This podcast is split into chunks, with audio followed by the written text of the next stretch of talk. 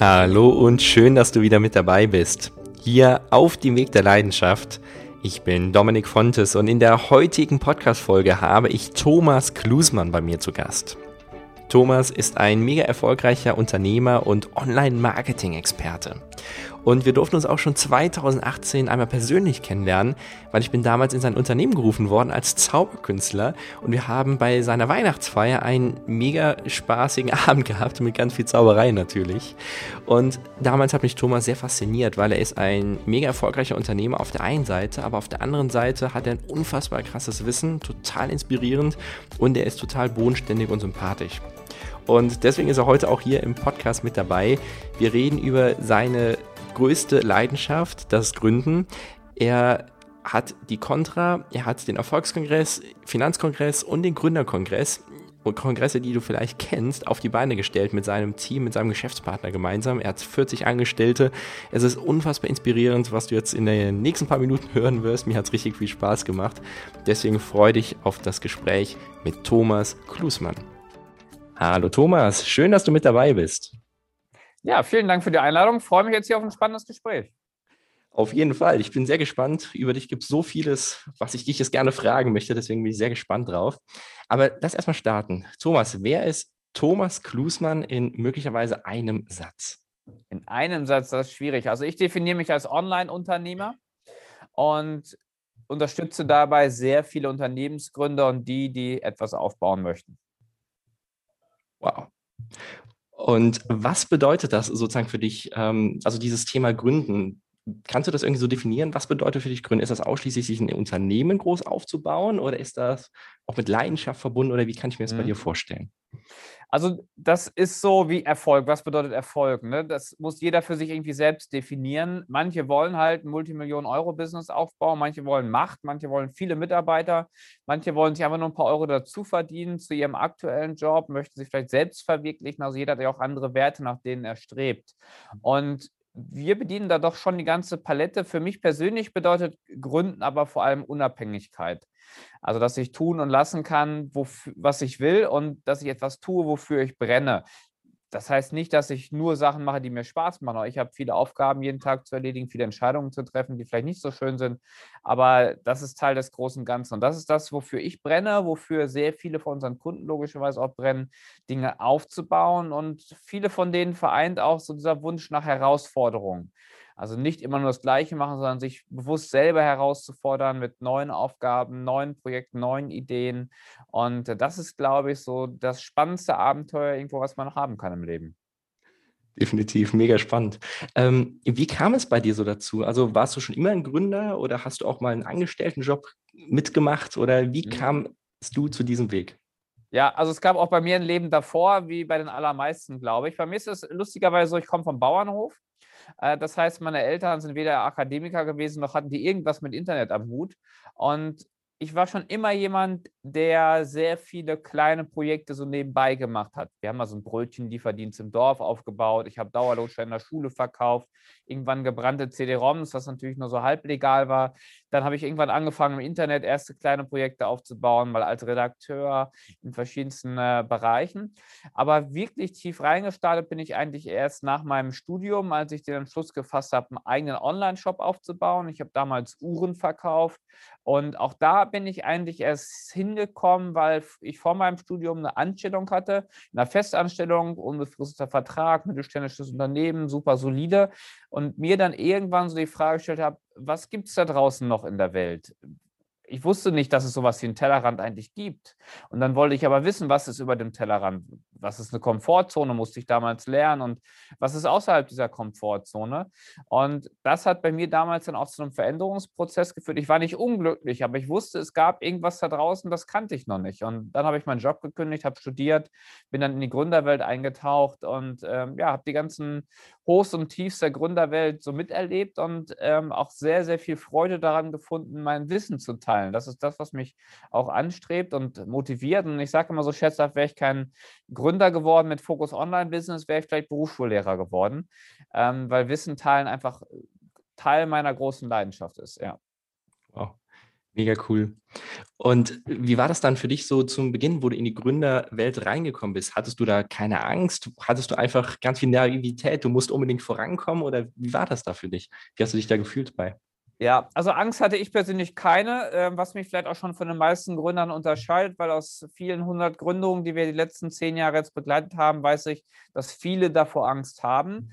Das liegt aber natürlich auch so ein bisschen daran, wo kommt man her. Ich war zum damaligen Zeitpunkt Student und als Student ist man ja tendenziell relativ genügsam, was natürlich einem ähm, Menschen mittleren Alters, der vielleicht 10, 20 Jahre schon gutes Einkommen hat, der vielleicht ein Darlehen abzuzahlen hat, der vielleicht eine Familie zu ernähren hat, ähm, ganz anders einschätzt, weil er ganz andere soziale oder finanzielle Verpflichtungen hat. All das hatte ich ja als Student nicht. Deswegen habe ich gesagt, ich habe jetzt hier die Phase nach dem Studium, ich kann das ausprobieren. Wenn es in die Hose geht, ich kann immer noch bei irgendeinem äh, Unternehmensberatung als Söldner anheuern oder als Konzernsoldat in einen großen Konzern gehen. Ähm, da habe ich nicht viel, was ich kaputt machen kann. Und das ist etwas, was natürlich damals mein Vorteil war. Und dann ja, habe ich den Mut gefasst und habe es einfach mal ausprobiert. Mega cool.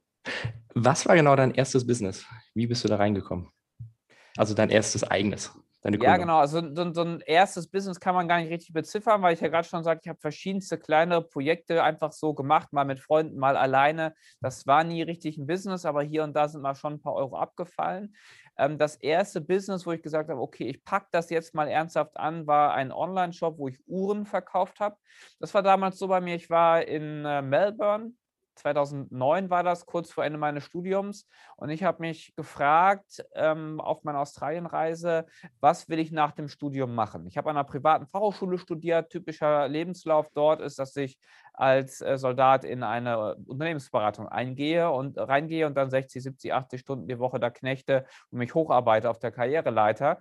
Und ich habe damals für mich irgendwie erkannt, das will ich nicht.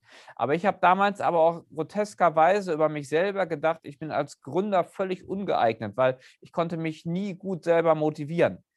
Ähm, habe dann rückblickend aber festgestellt, dass es sehr klar darauf ankommt, wofür ich mich eigentlich motivieren soll. Und bis dahin, also man muss sich jetzt vorstellen, ich war halt irgendwie Student, das heißt, es hatte so die Phase hinter mir, Dozenten haben gesagt, ich muss lernen. Meine Eltern haben gesagt, ich muss Rasen mähen oder ich muss mein Zimmer aufräumen. Diese und jene haben gesagt, ich muss das und das machen. Und da war ich halt extrem schlecht drin. Und ich habe dann gemerkt, wenn ich was mache, was ich mir selber überlege, was ich selber will, die Challenge, die ich mir selber setze, dass ich da plötzlich extrem motiviert bin. Aber in Melbourne war noch so der Punkt damals, dass ich halt dachte, ich bin als Gründer völlig ungeeignet. Aber ich wusste auch, als Konzernsoldat und Unternehmensberater bin ich auch völlig ungeeignet. Und dann habe ich gesagt, gut, du weißt es aber nicht. Und dann habe ich es einfach mal ausprobiert mit der Unternehmensgründung. Und ich wusste damals, ich werde was gründen, ich werde was aufbauen. Ich hatte noch keine Idee und Ahnung was. Ähm, das war mir zu dem Zeitpunkt auch einfach völlig egal, sondern es ging halt mehr darum, es zu tun, es zu machen und auszuprobieren. Einfach im Handeln dann drin zu sein, oder? ja, ins Handeln reinzukommen, Entscheidungen zu treffen, Sachen auszuprobieren. Und ich habe natürlich mich dann hingesetzt mit Freunden am Stammtisch, vielleicht mit ein paar Bier, überlegt, welche Geschäftsideen gibt es und gab es. Und ähm, damals auch die gleichen Fehler gemacht, die heute meine Kunden auch immer noch machen. Zum Beispiel den Fehler zu meinen, man müsste jetzt eine Geschäftsidee umsetzen, die es noch nicht gibt. Eine Idee finden, die es noch nicht gibt, ein Problem lösen, äh, wo es noch keine Problemlösung gibt. Das ist aber eigentlich meiner Meinung nach der falsche Ansatz, sondern ich bin eigentlich viel eher ein Freund davon zu gucken, was gibt es schon am Markt und was kann ich da vielleicht besser machen, welche Geschäftsmodelle, welche Branchen sind erprobt und funktionieren. Weil dann weiß ich, wenn ich, wenn ich sowas anfange und es funktioniert nicht, dann weiß ich, woran es liegt, nämlich an mir selbst und nicht am Markt, nicht an der Idee, nicht an dem Pricing, sondern es liegt halt an mir. Und ich hatte damals eigentlich schon das Selbstbewusstsein, dass ich mir gesagt habe, wenn ich, wenn es andere hinkriegen, kriege ich das halt auch hin. Und ich habe damals aber noch einen anderen Fehler gemacht, wovon ich auch gerne erzähle, damit ihr den alle nicht macht. Und zwar habe ich damals gedacht, der Markt für Uhren und Schmuck ist ja schon etabliert und ist groß. Und es werden Uhren im Wert von mehreren Milliarden jedes Jahr umgesetzt und auch im Internet. Auch das gab es, wir sind jetzt gerade im Jahr 2009, gab es das natürlich schon, Online-Shopping in einem sehr, sehr umfangreichen Rahmen. Und dann habe ich gesagt, okay, dann baue ich einen Online-Shop für Uhren auf. Was ich aber nicht bedacht habe, war, ja, meine Motivation kam daher, ich will was aufbauen, aber ich hatte gar keinen Bezug zu einer Uhr. Ich, ich wusste gar nicht, was sind gute oder schlechte Uhren. Auch heute trage ich keine Uhr. Äh, ich finde Uhren ziemlich überflüssig. Ich bin jetzt nicht so der Typ, der Accessoires trägt. Ich sehe eine Uhr auch mehr so als Accessoire. Bin ich aber nicht der Typ für und äh, den, den Nutzcase jetzt auf die, aufs Handgelenk zu gucken, gucken, welche Uhrzeit wir haben, hatte ich halt nicht. Also ich war derart weit weg von diesem Thema Uhren und Schmuck generell, dass ich überhaupt gar keine Ahnung hatte. Und ich habe damals Markenuhren verkauft, weil man mir das gesagt hat, das seien Markenuhren, dass das Marken sind, die kein Mensch kannte und kein Mensch wollte. War mir gar nicht bewusst zu dem Zeitpunkt, wo ich den Online-Shop aufgebaut habe. Und dementsprechend, ich sage jetzt mal freundlich, begrenzt erfolgreich war dieser Shop. Ja, ein paar hundert Euro habt ihr abgeworfen im Monat. Das war parallel zum Studium ganz nett. Aber ich habe damals halt einfach eklatante Fehler gemacht, wo im Nachhinein klar war, dass das so nicht funktionieren konnte. Aber ich habe extrem viel gelernt. Ja, wie baue ich einen Shop auf? Wer will mir plötzlich alles was aufschwatzen, damit ich bei Google auf Seite 1 in den Rankings komme? Wie schalte ich Werbung? Wie kann ich kostenlos Besucher für meinen Shop generieren? Trust-Symbole auf meinen Shop, um die Kaufquote zu steigern, Retouren, Rechnungsstellung, Gewerbeanmeldung und all dieser, all dieser Kram, sag ich mal, freundlich formuliert bitte. Ähm, habe ich damals gelernt. Das war, glaube ich, sehr, sehr wertvoll am Anfang. Und diese Erfahrung möchte ich einfach nicht missen, weil die ein ganz großer Vorteil ist und ich heute noch davon profitiere. Aber ich versuche natürlich, meine Kunden und ähm, die, die unsere Bücher auch lesen, unsere Coachings besuchen, da natürlich bestmöglich fortzubewahren, damit die nicht all die Fehler machen, die ich schon gemacht habe. Es reicht meistens, wenn einer den Fehler macht. Aber manchmal, klar, kann man natürlich auch nicht alle Fehler vermeiden. Das auf jeden Fall. Aber das heißt, so rückblickend war das für dich eine unfassbar wichtige Zeit, dass du da durchgegangen bist, die Erfahrung dann einfach gemacht hast, oder? Ja, aber ich will nicht sagen, dass es einfach war. Klar hat es Spaß gemacht, aber es war schon eine große Herausforderung ähm, in verschiedener Hinsicht. Ich musste mich plötzlich mit Technik, mit grafischen, kreativen Sachen auseinandersetzen. Und nur weil ich äh, relativ jung bin, äh, sagt man häufig, ja, der ist halt irgendwie so mit dem Internet aufgewachsen, natürlich kann er einen Webshop aufbauen. Nee, kann ich nicht. Ich habe BWL gelernt und eine Ausbildung als Industriekaufmann. Ich komme vom Bauernhof, ich kann nicht programmieren. Ich kann nicht mit einem äh, Grafikprogramm äh, umgehen. Ich bin null kreativ. Ich bin der unkreativste Mensch, den man sich vorstellen kann. Aber ich habe diese Probleme und Herausforderungen halt angenommen und aktiv gelöst, mir Hilfe gesucht bei den Punkten, wo ich nicht weiterkam. Ähm, ich habe mir damals einen Mentor äh, gesucht und auch zum Glück gefunden, auch so Sachen wie Steuern oder rechtliche Sachen. Ich kenne viele Gründer, die scheitern nur allein am Thema Recht und Steuern. Die haben vielleicht teilweise eine brillante Geschäftsidee, könnten Tausenden von Leuten weiterhelfen, scheitern aber am Thema Steuern und, und Recht vielleicht, weil sie es einfach zu kompliziert angehen, zu überdramatisieren. Natürlich muss man sich irgendwie damit auseinandersetzen, aber letztendlich muss man mit so einem Online-Shop auch mal in den Start kommen und sich nicht nur den ganzen Tag mit rechtlichen Themen auseinandersetzen. Und da habe ich, glaube ich, sehr viel gelernt, äh, auch über mich selbst logischerweise, aber auch über das Umfeld. Äh, ich habe natürlich damals viele gehabt, die das sehr cool fanden, mich unterstützt haben, aber auch viele, die das äh, gar nicht so lustig fanden, dass ich plötzlich jetzt so das Risiko eingehe mit meinem Studium in der Tasche. Ich habe ein sehr, sehr gutes Studium abgeschlossen, hätte eine sehr gute Karriere machen können in irgendeinem Unternehmen Deutschlands, aber ich habe gesagt, nee, das, das werfe ich mehr oder weniger alles weg, weil ganz ehrlich, aus meinem Studium kann ich nicht wirklich viel gebrauchen, viel zu theoretisch. Ähm, werf das mehr oder weniger weg, um mein eigenes Ding zu machen. Und das kann natürlich Menschen auch demotivieren. Mich demotiviert das nicht. Bei mir erzeugt das eher so eine, so eine Einstellung, ja, jetzt erst recht, den, den zeige ich es mit einer Portion gesundem Selbstbewusstsein, was ich habe. Aber viele Menschen haben dieses Selbstbewusstsein nicht. Die lassen sich davon dann entmutigen, die lassen sich runterziehen. Und wenn das der Fall ist, ist das ganze Projekt natürlich schon zum Scheitern dann verurteilt. Wenn wir jetzt Hörerinnen oder Hörer haben, die vielleicht an so einem Punkt sind, zu überlegen, gehe ich nur den Angestelltenweg oder setze ich einfach diese Idee, die ich habe, in die Tat um? Was würdest du diesen Menschen raten? Was ist sozusagen der beste Tipp für genau die? Dann sage ich mal sowohl als auch. Also ich kann ja auch im Angestellten-Dasein nebenbei schon was aufbauen. Bei mir war es damals parallel zum Studium, wo ich das gemacht habe. Auch das Studium war ein bisschen zeitintensiv. Vielleicht ein 40-Stunden-Job ist zeitintensiver. Ja, Klar ist das mega anstrengend, ein eigenes Online-Projekt oder Business-Projekt oder was auch immer in die Richtung umzusetzen, wenn man einen 30, 40, 50 Stunden Job hat. Aber wenn man das wirklich will, kriegt man das schon hin. Die Frage ist halt nur, will man das halt wirklich? Und natürlich, wenn man das berufsbegleitend macht, dauert es halt ein bisschen länger. Das ist auch klar. Aber dafür hat man halt diese Sicherheit, die ein Job bietet. Dafür hat man vielleicht nicht so viele negative Stimmen in der direkten äh, Umgebung man muss sich halt schon überlegen, wie setzt man wo seine Zeit fokussiert ein. Und ich glaube, dass bis auf wenige Ausnahmen grundsätzlich jeder alles schaffen und erreichen kann, wenn er nur den größten Fokus darauf setzt. Äh, und die Frage ist, ist man halt bereit, diesen Preis dafür zu zahlen? Also Preis im Sinne von Zeit da rein zu investieren. Ich gebe mal ein anderes Beispiel. Ich bin kein guter Tänzer, aber ich tanze gerne. Aber ich kann es einfach nicht und ich habe es noch nie gelernt. Und ich glaube, wenn ich meinen Fokus draufsetzen würde, könnte ich ein guter Tänzer werden. Jetzt wahrscheinlich kein keine Tanzwettbewerbe gewinnen, aber ich glaube, ich könnte ein guter Tänzer werden, wenn ich es wollen würde und wenn ich meinen Fokus und meine Zeit da rein investieren würde. Mache ich nicht. Aber wenn ich das tun würde, wäre das, glaube ich, sehr gut. Und ich glaube, das gilt für viele Bereiche. Wenn ich jetzt vielleicht ein bisschen übergewichtig wäre, glaube ich trotzdem, dass ich einen Marathon laufen könnte, wenn ich nur genügend Zeit und Fokus darauf investiere. In dem Fall dann richtige Ernährung, vernünftiges Aufbauprogramm für Sport, langsam anfangen mit 1, 2, 3 Kilometern, bis man dann irgendwann bei den 42 Kilometern ist. Und da ist immer die Frage, bin ich bereit, diesen Preis zu zahlen? Also bin ich bereit, Sachen auch aufzugeben? Ja, wenn ich jetzt etwas übergewichtig bin und ich will einen Marathon laufen, dann kann ich vielleicht nicht mehr, gut, jetzt im Moment ist Corona-Pandemie, aber auch das wird ja vorbeigehen, dann kann ich vielleicht nicht mehr mit meinen Kumpels regelmäßig ähm, Bier trinken gehen oder mir jeden Tag eine Tüte Chips auf dem Sofa ähm, reinpfeifen. Das, das geht dann halt nicht mehr. Und das ist die Frage, will ich diesen Preis zahlen? Und, und viele sind dazu nicht bereit. Die wollen gerne Reichtum, die wollen Freiheit, die wollen selbstbestimmtes Leben, aber sind nicht bereit, dafür ihren Arsch hochzukriegen und sich zu bewegen.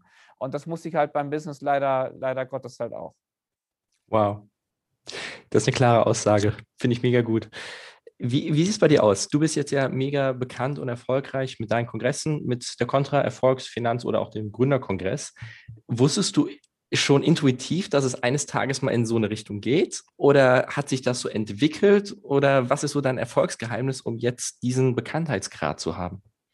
Ja, das hat sich in der Tat ganz spannend entwickelt. Also wir machen das jetzt über einen Zeitraum von zehn Jahren. Wir sind jetzt heute 40 Mitarbeiter, aber irgendwann mal ganz alleine gestartet, äh, also mein Geschäftspartner und ich zu zweit.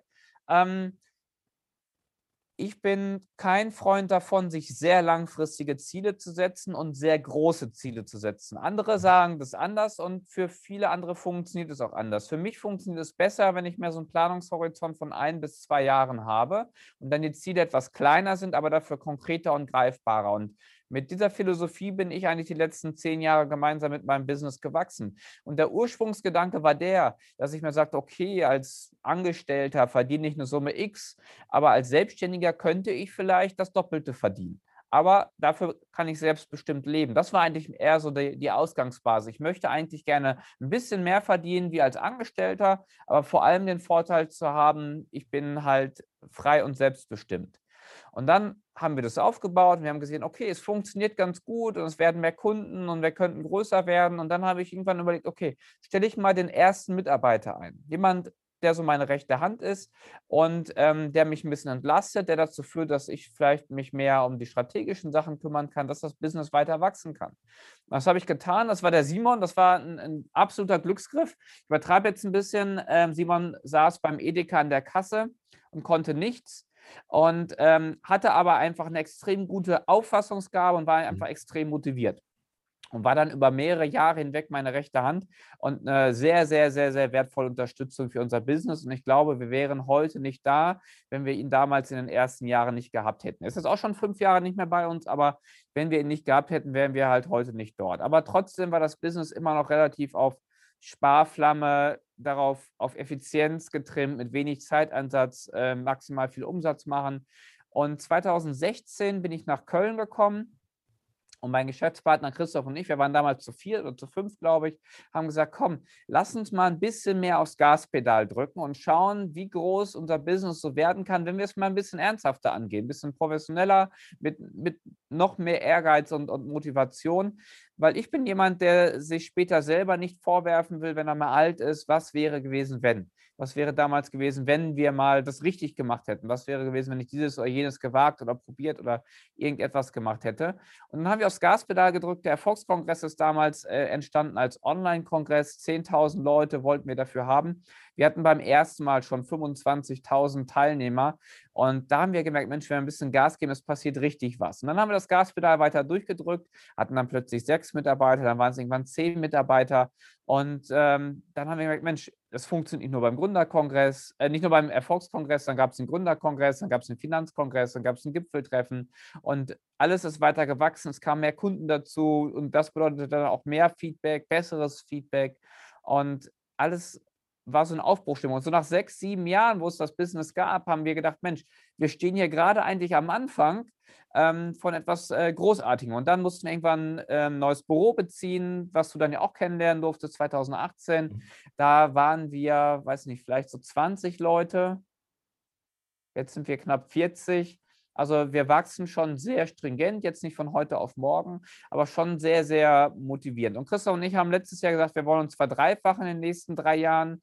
Und da geben wir gerade richtig Gas. Und ich habe Stand heute immer noch ähm, den Eindruck, wir stehen immer noch am Anfang von dem, was wir machen wollen. Wir legen gerade erst richtig los. Es ist quasi gerade so das Ende vom Anfang, habe ich den Eindruck. Also so die, die erste Start-up-Phase haben wir gefühlt gerade äh, hinter uns gelassen und jetzt starten wir gerade erst richtig rein. Weil jetzt fangen wir an, auch Strukturen einzuziehen. Es gibt eine Führungsebene. Wir diskutieren Themen wie ähm, betriebliche Altersvorsorge oder ähm, andere Sozialleistungen, die wir anbieten können, vermögenswirksame Leistungen beispielsweise. Und, es gibt Urlaubsanträge und, und solche Sachen, was es vorher bei so einem kleinen Startup logischerweise nicht, ähm, nicht gab. Und das ist ja immer mit diesem Blickwinkel ein, zwei, drei Jahre dann entstanden und das funktioniert für uns. Ja, das, das muss jeder für sich natürlich wissen.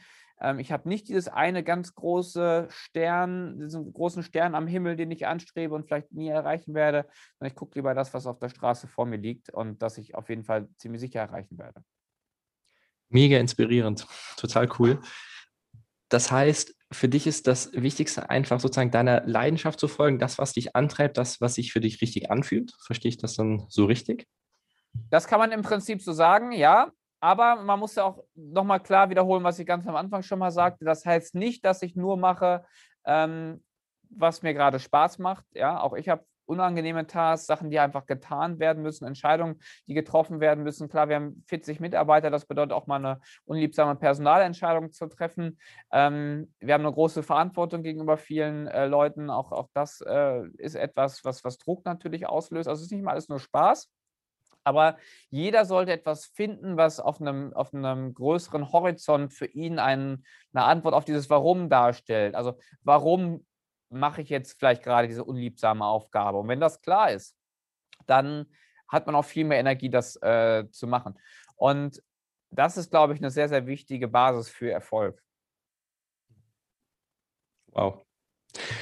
Eines eurer Babys oder Unternehmen, wie ich es jetzt äh, benennen möchte, ist gründer.de. Kannst du mal darüber reden, alle, die das vielleicht noch nicht äh, kennen oder so, worum geht es genau bei euch, bei dieser Domain, bei diesem, ja, bei dieser Webseite? Genau, also wenn man die Website aufruft, ähm, wo wir großes Glück hatten, dass wir die überhaupt bekommen hatten damals, ähm, gestartet als kleiner Blog. Ich weiß noch, als ich die ersten Artikel geschrieben hatte, hatten dann so 10.000, 20.000 Besucher nach ein paar Jahren auf dem Blog, wo ich äh, mega stolz drauf war, also pro Monat. Und ähm, da haben wir schon viele Leute mit erreicht. Aber wir haben dann irgendwann angefangen, eine richtige Redaktion draufzusetzen. Es wurden aus 10.000 Leuten im Monat dann irgendwann 100.000. Jetzt steuern wir gerade auf 200.000 Besucher im Monat, also 2 Millionen etwa im Jahr hin. Und mittlerweile sitzt da eine vierköpfige Redaktion drauf. Und da wollen wir vor allem in Form von Text-Content, jetzt in den nächsten Monaten soll auch Video-Content folgen, dann äh, Gründern und angehenden Gründern das nötige Know-how vermitteln, was sie brauchen. Ja, wie melde ich ein Gewerbe an? Wie kriege ich eine Finanzierung? Wie ermittle ich eine Geschäftsidee? Wie sieht ein gutes Geschäftsmodell aus? Mit vielen Beiträgen in, in alle Bereiche rein von so grotesken Sachen, wie gründe ich einen Friseur, bis hin zu Themen, wie setze ich E-Mail-Marketing für meinen Online-Shop auf. Also auch sehr in die Breite. Ich finde dort auch Hashtags für Instagram und wie ich meine Steuererklärung als äh, Selbstständiger ausfülle. Also sehr, sehr breite Themenauswahl. Weit über 1000 Artikel haben wir da mittlerweile online. Und das ist so ein bisschen unser Einstiegstor. Darüber ziehen wir sehr viele Leute, insbesondere von der Google-Suchmaschine, auf unser Portal und dann bieten wir dort weiterführende Angebote an. Also man kann Bücher äh, von uns erwerben. Zwölf Stück habe ich mittlerweile rausgebracht. An zwei weiteren sitze ich gerade dran. Wir haben viele Webinare, die wir anbieten, Online-Events, die du gerade auch schon ansprachst, wie den Gründerkongress zum Beispiel, wo es dann in den Vorträge reingeht. Und darüber hinaus gibt es dann entsprechend persönliche Coachings. Also wir ermöglichen das viermal im Jahr, dass man zu uns zum Beispiel ins Büro kommen kann, drei, äh, zweieinhalb Tage mit meinem Team und mir dann gemeinsam arbeiten kann, in, in Workshop-Basis, sehr, sehr intensiv. Und ähm, danach begleiten wir die Leute dann online weiter beim tatsächlichen Aufbau das Online-Business. Und so sind wir so ein bisschen strukturiert und das ist die Art, wie wir unsere Kunden dann oder halt im ersten Schritt die Leser unterstützen. Und die ganzen Erfahrungen, die kommen aus eurer, oder die ganzen Tipps, die ihr sozusagen rausgibt, die kommen aus eurer Erfahrung und aus eurem Netzwerk dann? Oder wie kann ich mir das vorstellen? Ja, gibt mehrere Quellen. Also unsere eigene Erfahrung natürlich auch. Also wir haben ja schon diverse Sachen aufgebaut. Ähm, auch so, so spannende Sachen wie zum Beispiel, dass wir eine Rum- und Genussmesse veranstalten. Ähm, wir bieten ja auch so sonst, sonst Messen an, verschiedene Events in verschiedenen Bereichen. Es gibt ja zum Beispiel auch den Finanzkongress. Ähm, und das Know-how geben wir natürlich immer gerne weiter. Ansonsten haben wir ein sehr ausgeprägtes ähm, Netzwerk natürlich. Wir haben auch eine Net eigene Netzwerkgruppe gegründet, die One Idea Mastermind mit führenden Online-Unternehmern, ähm, wo wir natürlich auch immer das, das aktuellste Know-how dann äh, uns äh, ja, herholen und uns selber auch weiterentwickeln aber natürlich auch von unseren Kunden direkt. Also wir sind sehr eng im Austausch mit unseren Kunden und wissen natürlich in allen möglichen Branchen, was da gerade funktioniert, wie es funktioniert. Und das Spannende ist, diese ähm, Geschäftsmodelle, ob sie funktionieren oder nicht funktionieren, sind weniger branchenabhängig, sondern eigentlich eher davon abhängig, wie setze ich sie um. Also wenn ich zum Beispiel einen äh, Kunden habe, der hat eine Hundeschule, so eine klassische Offline-Hundeschule und hat jetzt logischerweise während Corona irgendwie ein Problem mit seinem Geschäftsmodell und hat jetzt angefangen, mit seinem eigenen Hund Online-Hundekurse anzubieten. Also zum Beispiel, wie erziehe ich meinen Hund in Form von Videos. Und das, was bei dem in dem Bereich funktioniert, funktioniert aber auch in anderen Bereichen, wie beispielsweise einer Burnout-Behandlung ja, oder Burnout-Prävention, was ja ein völlig anderes Thema ist. Aber die, die Mechanismen, die Strategien dahinter sind ähnlich. Beide brauchen eine Webseite, beide brauchen idealerweise Webinare, vielleicht beide einen Instagram-Account, natürlich mit anderen Inhalten. Aber ähm, die Vorgehensweisen, die Strategien, die sind dann doch sehr, sehr ähnlich. Und so könnte ich diese beiden Personen beispielsweise innerhalb unseres Netzwerks auch sehr gut austauschen, gegenseitig unterstützen. Und das sind verschiedene Quellen, wo wir unser Know-how herbekommen. Und das versuchen wir möglichst direkt, möglichst ungefiltert an unsere Kunden ähm, zurückzugeben, die jetzt hier beim Podcast äh, zuhören, merken das ja vielleicht teilweise meine Aussage und Ausdrucksweise schon. Ich bin oft sehr ehrlich und sehr direkt. Und wenn mir ein Kunde sagt, er will das und das machen und ich finde das nicht gut, dann werde ich ihm das auch kommunizieren, dass das nicht gut ist, weil keinem ist irgendwie weitergeholfen, wenn man erstmal sagt, ja, das ist so schön gemacht, da müssen wir uns vielleicht nochmal in einem Workshop zusammensetzen, dass wir das vielleicht nochmal ein bisschen modellieren. Nein, wenn es, kann ich das hier sagen, wenn es kacke ist, dann ist es halt kacke und dann sage ich ihm das und da muss man keine Zeit damit vergeuden, da noch ein bisschen rumzufeilen, weil manche sterben ja mit der Pfeil in der Hand, weil sie so lange an ihrer Positionierung fallen und so weiter. Nein, dann muss man vielleicht manchmal auch einfach ein bisschen radikaler vielleicht vorgehen, eine Idee verwerfen und auf ein anderes Pferd setzen. Und das ist das Schöne, was wir auch haben in so einem Online-Business-Zeitalter, dass wir da auch relativ schnell mit relativ wenig Aufwand verschiedene Sachen ausprobieren können.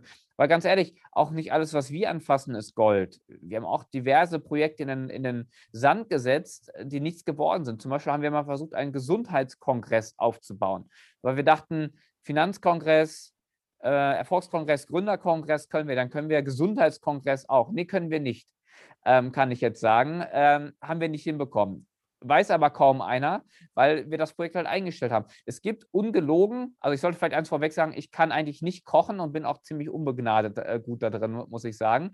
Ähm, also sehr, sehr schlecht da drin. Und es gibt ein Kochbuch von mir. Einfach, schlank und lecker heißt das. Ähm, hing auch mal mit einem Projekt zusammen. Gibt genau zwei Exemplare von dem Buch, die stehen bei mir zu Hause im Regal, weil das Projekt einfach grandios gescheitert ist. Wenn ich jetzt rückblickend darauf gucke, auf dieses Projekt, muss ich sagen, ja, das war eigentlich total klar, dass das scheitern wird. Ähm, wir haben es aber trotzdem ausprobiert, haben aber auch relativ früh die Reißleine gezogen, weil wir dann doch gemerkt haben, es funktioniert nicht. Deswegen gibt es von diesem Buch beispielsweise, das war Teil des Projektes, zwei Musterexemplare. Und die stehen jetzt bei mir zu Hause. Und wenn meine Verlobte äh, Besuch hat und die mich wieder zum 75. Mal fragen, was ich beruflich mache und ich habe keine Lust auf die Diskussion, dann sage ich, dass ich Koch Kochbücher schreibe. Und dann ist die Diskussion sofort äh, erledigt. Das ist doch mega cool. Dafür ist es doch super. Zwei Sachen. Erstmal bezogen auf alle Hörerinnen und Hörer, den Link zu gründer.de und so werde ich natürlich auch in die Shownotes mit reinsetzen, sodass alle direkt dann zu euch finden können. Und dann direkt zu deinen Themen direkt angehangen. Wie sieht das denn aus, wenn Leute jetzt irgendwie ein Projekt haben, wo sie einfach nach längerer Zeit merken, nee, das läuft einfach überhaupt nicht. Wie zieht man dann die Reißleine? Macht man dann einfach einen Cut und sagt, alles, was bisher war, das war Erfahrung, ist egal und oder Erfahrung ist super? Oder kannst du da irgendwie Tipps dann geben, dass man halt eben nicht zu viel Zeit dann noch rein investiert? Ja, also ich würde nicht komplett alleine diese Entscheidung treffen. Aber auch ganz wichtig, ich würde auf keinen Fall jemanden um Rat fragen, der keine Ahnung hat. Mhm. Also wenn ich einen Marathon laufen will, dann frage ich ja auch nicht irgendjemand, der weder Sportwissenschaftler ist, noch jemals selber Marathon gelaufen ist. Es gibt ja so Leute, die haben auf alles eine Antwort und wissen alles besser. Und genau die frage ich nicht. Und ich glaube, wenn man diese Aussage jetzt im Kopf hat, dann fallen einem direkt ein paar Leute ein, wo man weiß, okay, die frage ich besser wirklich nicht. Also ich brauche jemanden, den ich fragen kann. Wen kann ich fragen? Jemand, der das schon mal erfolgreich gemacht hat, der die Sache einschätzen kann. Und da am besten halt einen anderen Gründer, oder ein Coach oder ein Mentor oder ein Berater, jemand, der schon mal erfolgreich was aufgebaut hat oder erfolgreich dafür gesorgt hat, dass andere erfolgreich was aufbauen, wenigstens das, weil die einen komplett anderen Blickwinkel haben, komplett andere Fragen stellen und das behaupte ich mal viel besser beurteilen können als vielleicht der eigene Partner, ähm, der vielleicht einfach nur sein Angestellten-Dasein genießt, vielleicht ein kluger Kopf ist, aber das halt einfach nicht einschätzen kann. Und den würde ich zur Rate ziehen. Und wenn der sagt, nee, das hat kein Potenzial und ich habe das selber auch im Bauchgefühl, dann ist es wahrscheinlich wirklich so. Und dann ist es besser, oft ein bisschen schneller das Ganze fallen zu lassen als äh, zu spät. Aber selber ähm, einfach nur was fallen lassen, ohne eine solche Meinung von jemandem, der es beurteilen kann, ist halt auch gefährlich, weil es kann halt auch dann wirklich einfach eine Fehleinschätzung sein. Weil manchmal sind es einfach so kleine Stellschrauben, die man dann, dann drehen muss, die man bisher einfach noch nicht gesehen hat oder vielleicht gar nicht weiß, dass es die gibt. Ähm, manchmal ist es oft so, das erlebe ich ganz oft in der Praxis, dass die Kunden super Ideen haben, ein großartiges Produkt haben, aber sich das Produkt nicht verkauft. Das ist so der Klassiker eigentlich. Und das heißt aber nicht, dass das Produkt schlecht ist. Das heißt auch nicht, dass es vielleicht keinen Markt dafür gibt und das heißt auch nicht, dass es vielleicht keiner braucht. Es hat nur vielleicht einfach noch keiner verstanden, genau was es ist. Und das ist so oft das Problem. Man selbst ist ja nicht sein eigener Kunde. Man hat dann irgendwelche Scheuklappen auf und sieht dann oft gar nicht die Fragen, die sich ein Kunde stellt. Man selber würde es ja nicht kaufen, man selber durchläuft diesen Prozess einer Kaufentscheidung bei seinem eigenen Produkt nicht. Und dann kann es oft manchmal ganz einfach sein, dass man halt das Wording ein bisschen anpasst, den Titel, das, den Produktnamen, die Präsentationsform vielleicht oder die Art und Weise, wie verkauft wird. Und dann funktioniert es plötzlich. Aber manchmal ist es überraschend trivial einfach, aber leider halt auch nicht in allen Fällen. Ne? Also in, in, vielen Fällen, wenn das eigene Bauchgefühl sagt, das funktioniert hier irgendwie nicht, dann wird es wahrscheinlich meist auch nicht funktionieren. Das ist leider halt auch häufig so eine sich selbst bestätigende, wie nennt man das, so eine selbst, selbst bestätigende Prophezeiung. Wenn ich selber schon nicht dran glaube, dass ich einen Marathon laufen kann, dann werde ich es wahrscheinlich auch nicht schaffen. Und wenn ich selber nicht dran glaube, dass ich abnehmen kann, werde ich wahrscheinlich auch nicht abnehmen. Und genauso ist es beim Business auch. Und wenn ich nicht daran glaube, dass sich dieses Produkt verkauft oder jemand es kaufen wird, dann wird das wahrscheinlich auch nicht passieren, dass das jemand kauft. Und ähm, deswegen Gefühl spielt doch auch bei all der Rationalität, die wir reinbringen. Also wir sind ja sehr zahlenfokussiert bei uns. Wir machen sehr viele Tests. Nichts soll bei uns durch Zufall passieren.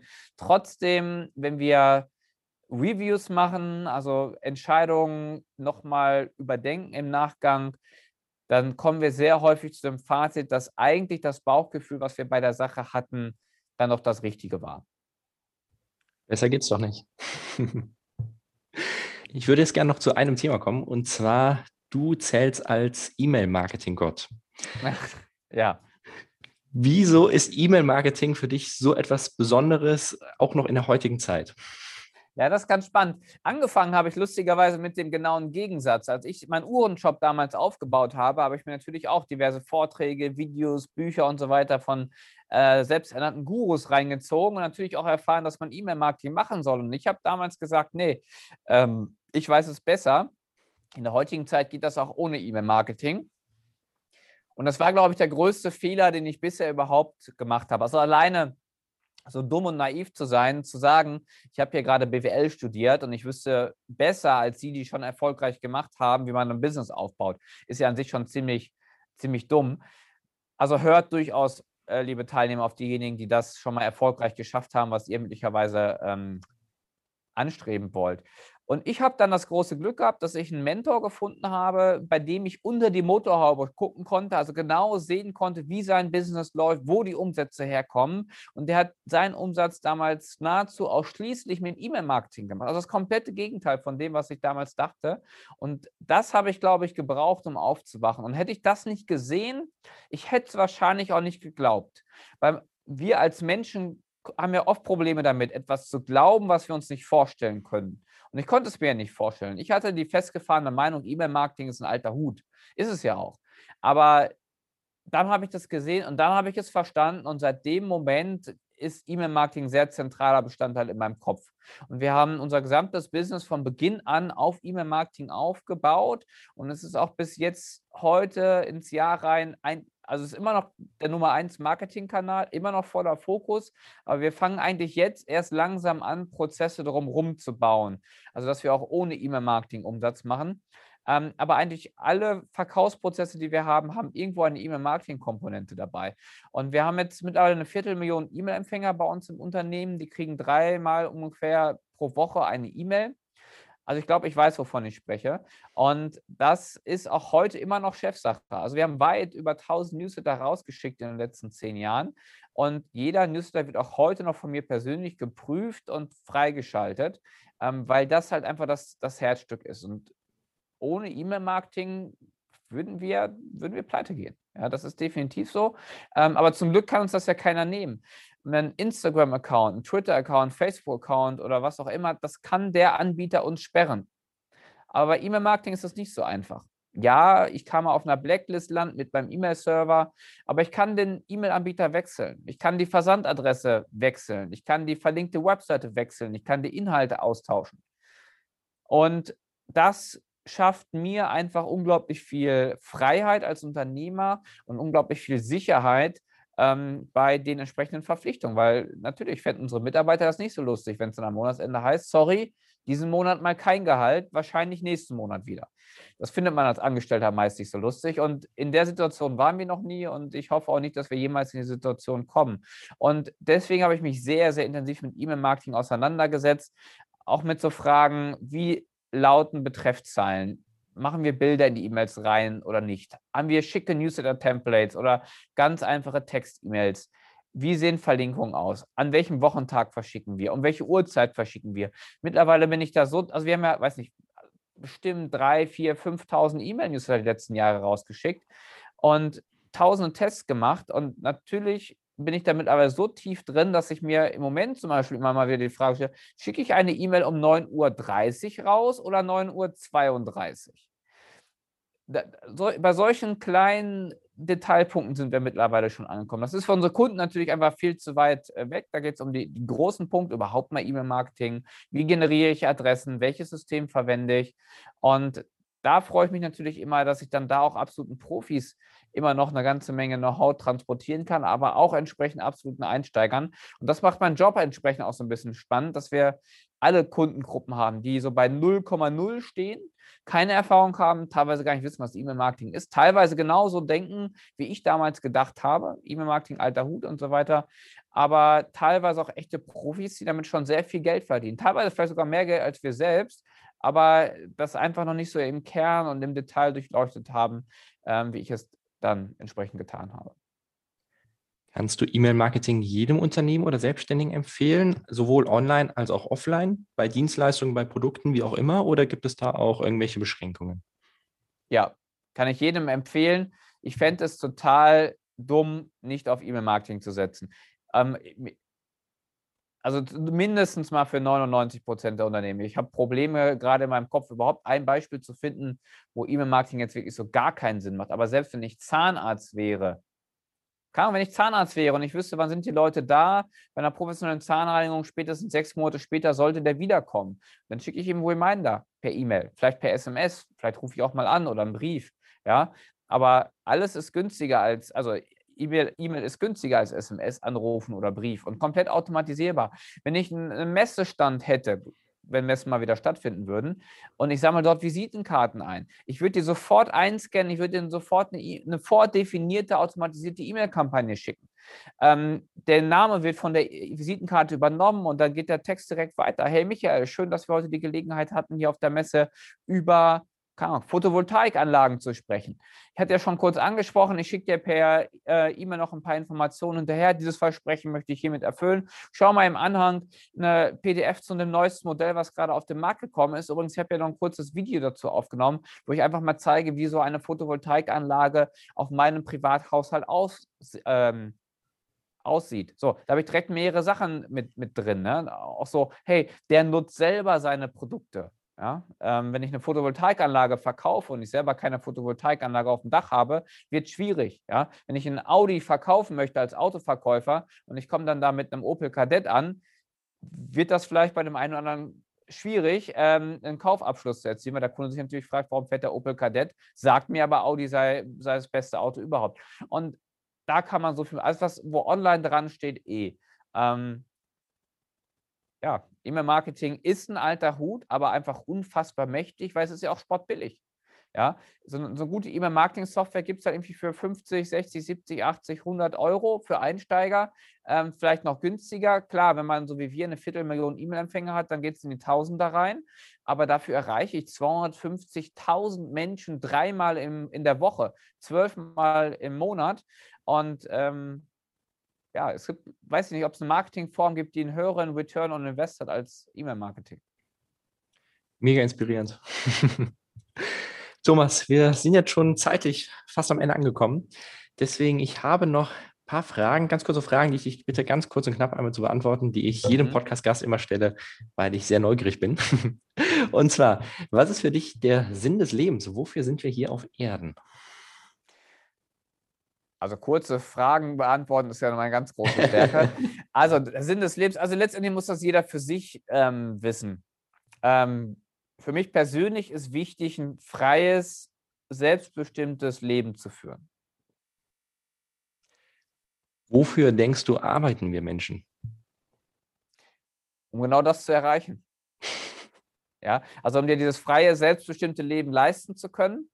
Ähm, und Arbeit ist natürlich etwas, was man sich, wofür man sich selber entscheidet, was man sich selber suchen muss. Manche machen ihre Leidenschaft zum Beruf, ähm, manche aber auch nicht. Manche arbeiten halt, um zu leben und manche leben, um zu arbeiten. Die Entscheidung hat aber jeder selber. Gibt es noch etwas, was du den Zuhörerinnen und Zuhörern zum Schluss mitgeben möchtest? Gäbe eine ganze Menge. Gehen wir nochmal auf den einen Punkt ein, ähm, was mir ganz wichtig ist, dass man halt nicht nur Inhalte konsumiert, nicht nur träumt, nicht nur überlegt, was könnte man irgendwie alles mal machen, sondern einfach mal Sachen ausprobiert und tut und macht und dann mal stolpert, vielleicht mal hinfällt, wieder aufsteht. Man muss das ja auch nicht alles alleine machen. Man kann sich auch einen Partner suchen, mit dem man das gemeinsam äh, angeht. Ähm, und da bin ich auch ganz ehrlich, ich wäre heute nicht hier ähm, und wir hätten auch keine 40 Mitarbeiter, wenn es nicht äh, mein Geschäftspartner, den Christoph Schreiber beispielsweise geht, mit dem ich jetzt seit zehn Jahren alles ähm, zusammen mache, businessmäßig. Und das ist, glaube ich, auch etwas, wo, glaube ich, sehr viele wachsen können. Mega inspirierendes Gespräch. Vielen, vielen Dank für deine Zeit. Und ja, alles Gute dir, Thomas. Sehr gerne. Alles Gute dir, Dominik, und noch alles Gute an alle Zuhörer. Macht was draus. Danke dir. Das war's mit der heutigen Podcast-Folge. Schön, dass du wieder mit dabei gewesen bist und ich hoffe, dass es dir genauso viel Spaß gemacht hat wie auch mir. Ich fand es nämlich mega inspirierend und ich wünsche dir einfach alles, alles Gute, hab eine wunderschöne Woche und dann hören wir uns auf jeden Fall nächste Woche wieder, wenn es wieder heißt, auf dem Weg der Leidenschaft. Alles Gute dir und bis dann.